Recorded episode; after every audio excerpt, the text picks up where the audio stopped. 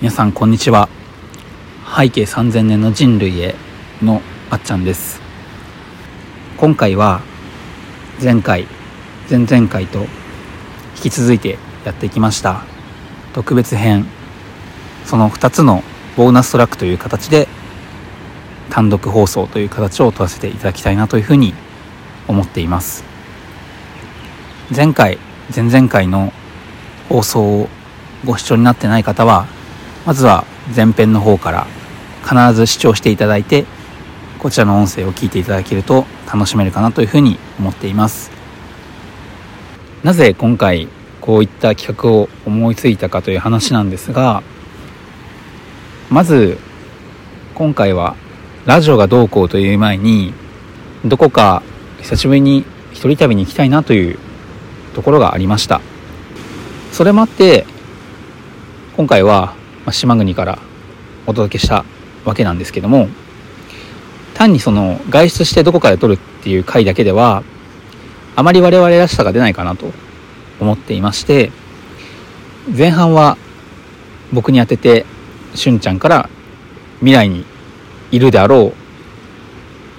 僕宛ての手紙をいただいてその後僕がしゅんちゃんに返答する形で加えてリスナーの方に返答する形でさらに先の未来に対して今自分がどういう状態にいるよっていうのを放送する形とさせていただきました。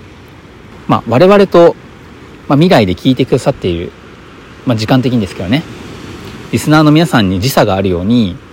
僕としゅんちゃんの間にも時差があるという放送って面白いんじゃないかなと思って今回こういう形を取らせていただいていて加えてせっかく前編後編と分けるのであれば、まあ、ミステリーのように出題編と回答編っていうのがあってもいいかなと思って今回こういった形を取らせていただきました。他にどこに行こうかなっていうふうに最初に考えてた話っていうとあとは尾瀬ですね。あの水場シで有名な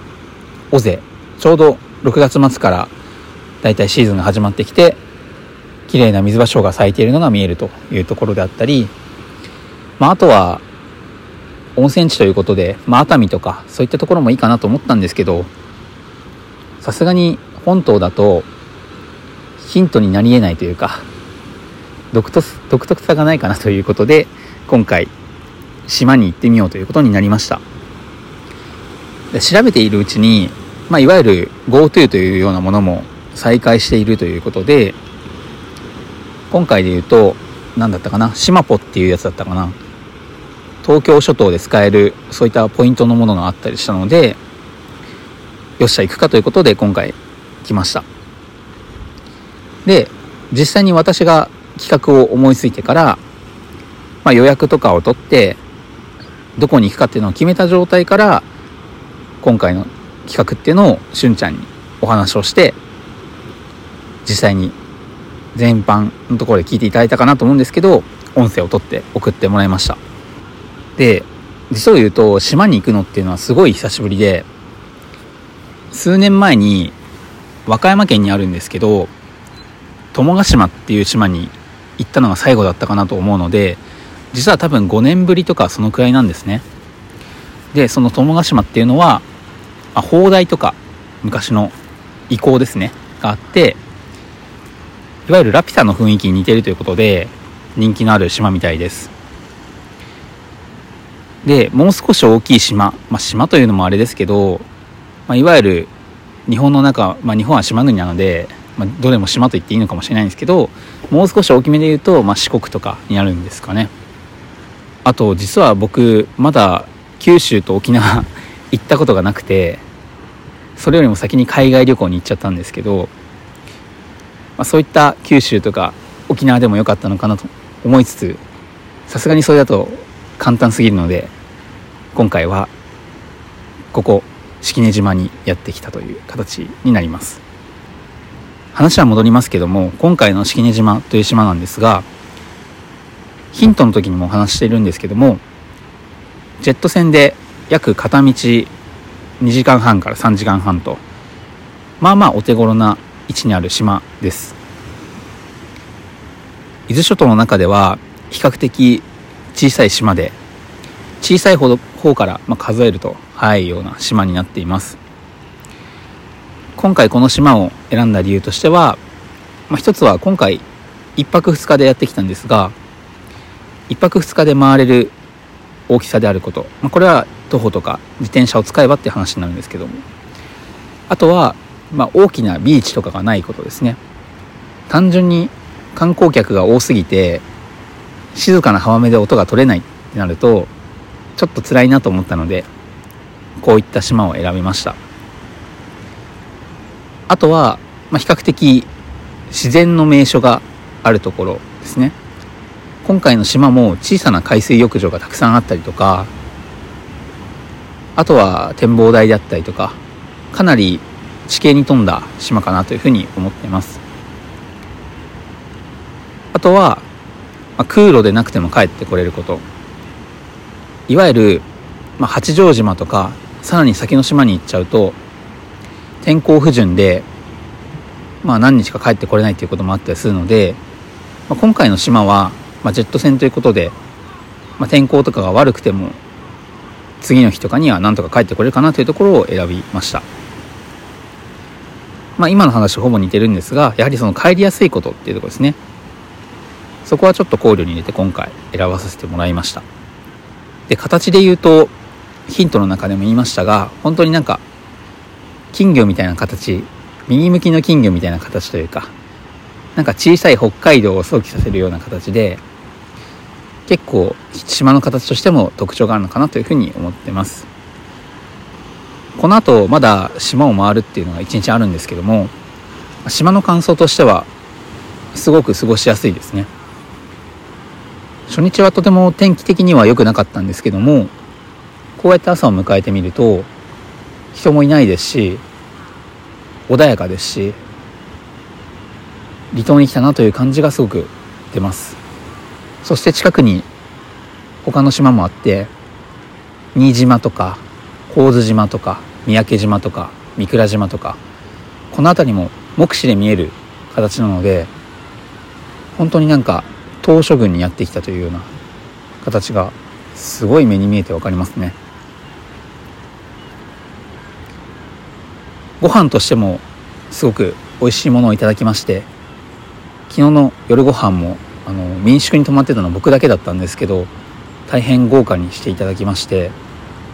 いろんな島の海産物をいただくことができました。本当に味も美味しくてですねおひつで用意していただいたご飯なんですけども、まあ、多分3杯分ぐらいだったと思うんですけど全部残さず食べちゃうぐらいにもりもり食べてしまいました。でご飯ですけども他にも昨日のお昼ご飯でいうとネギ鶏ラーメンという名産物がありましてラーメンの上に鶏肉を長細く切ったものとあれは多分おそらくネギだと思うんですけどネギを長細く切ったものを多分ごま油と、えー、唐辛子とあとは塩とかかなわからないんですけどもそういったものであえ合わせたものっていうのが乗っているラーメンですごくボリューミーで美味しいラーメンでした。加えて牛乳せんべいもそちらで販売されてるんですが牛乳せんべいについても、えー、そちらの方で製造していてこれも味で言うと何だろうな。ちょっと表現が難しいんですけども、えー、バターとかも入っていたのでいわゆるホットケーキのような味のような、まあ、せんべいというかバターの風味が香る、えー、固めの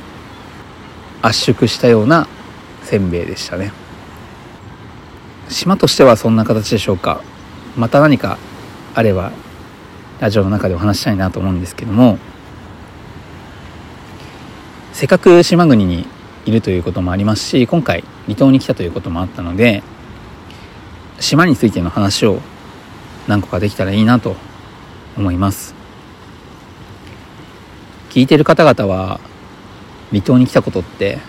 あるんですかね？僕は何度かしか来たことがないんですが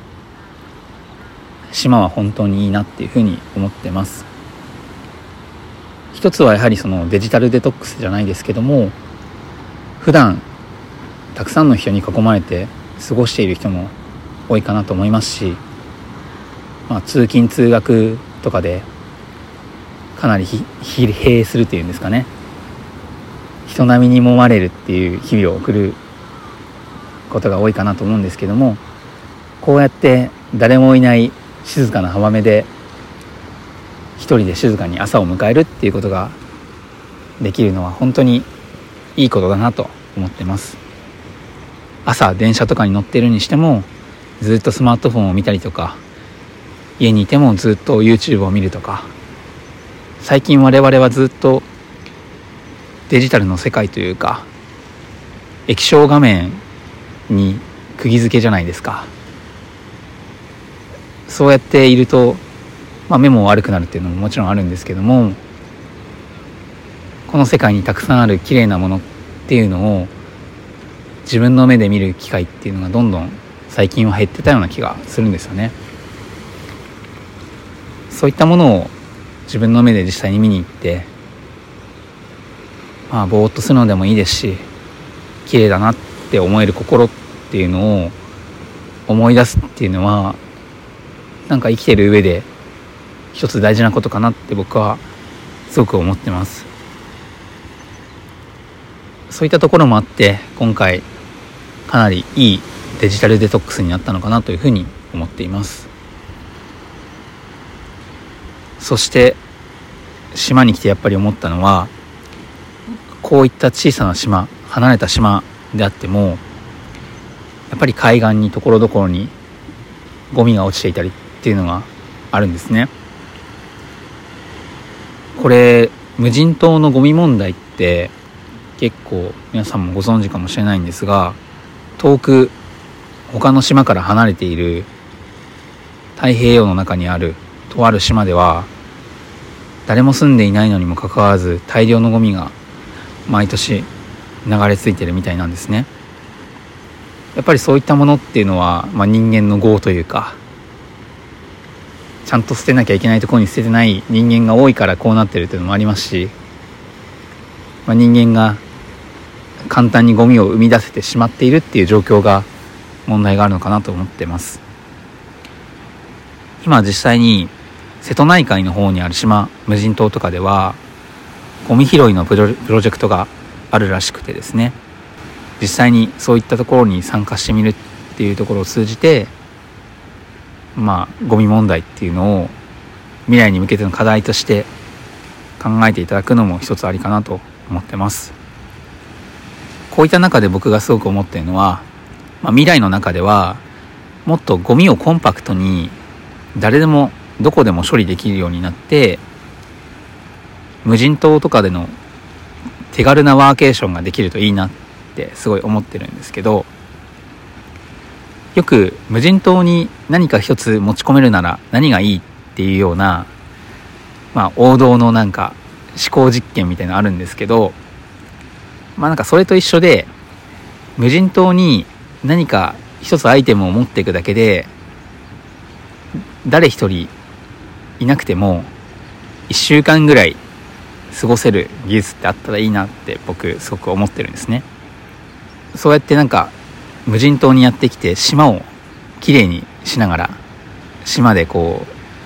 ゆっくりとワーケーションできるっていうのが、まあ、近い将来できたらいいなっていうのがこの島にやってきて今思っていることです。ゴミの、えー、処理の話で言うと最近だとなんかイギリスの方でプラスチックのゴミをバクテリアを使ってバニラの香料に変える研究をしている人がいるみたいです。もう少し詳しく言うとなんかバニラビーンズってあるじゃないですか。あのバニラアイスの香りの元になっているバニラですけどこのバニラビーンズの主成分であるバニリンっていう化合物なのか何なのか分かんないですけどあるらしいんですけどこれをバクテリアを使って化学反応を起こして生成するみたいです。つまりこの技術がもっと手軽でどこでも誰でも使えるようになれば島に落ちているプラスチックをその場で処理して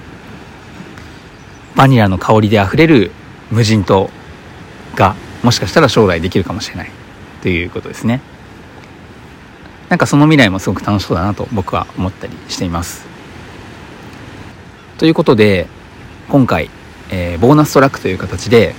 離島からお届けした話の補足であったりとか島に来て感じたことっていうのをラジオを通して皆さんにお届けしたということになるんですけども最後に皆さんにお話したいところとしては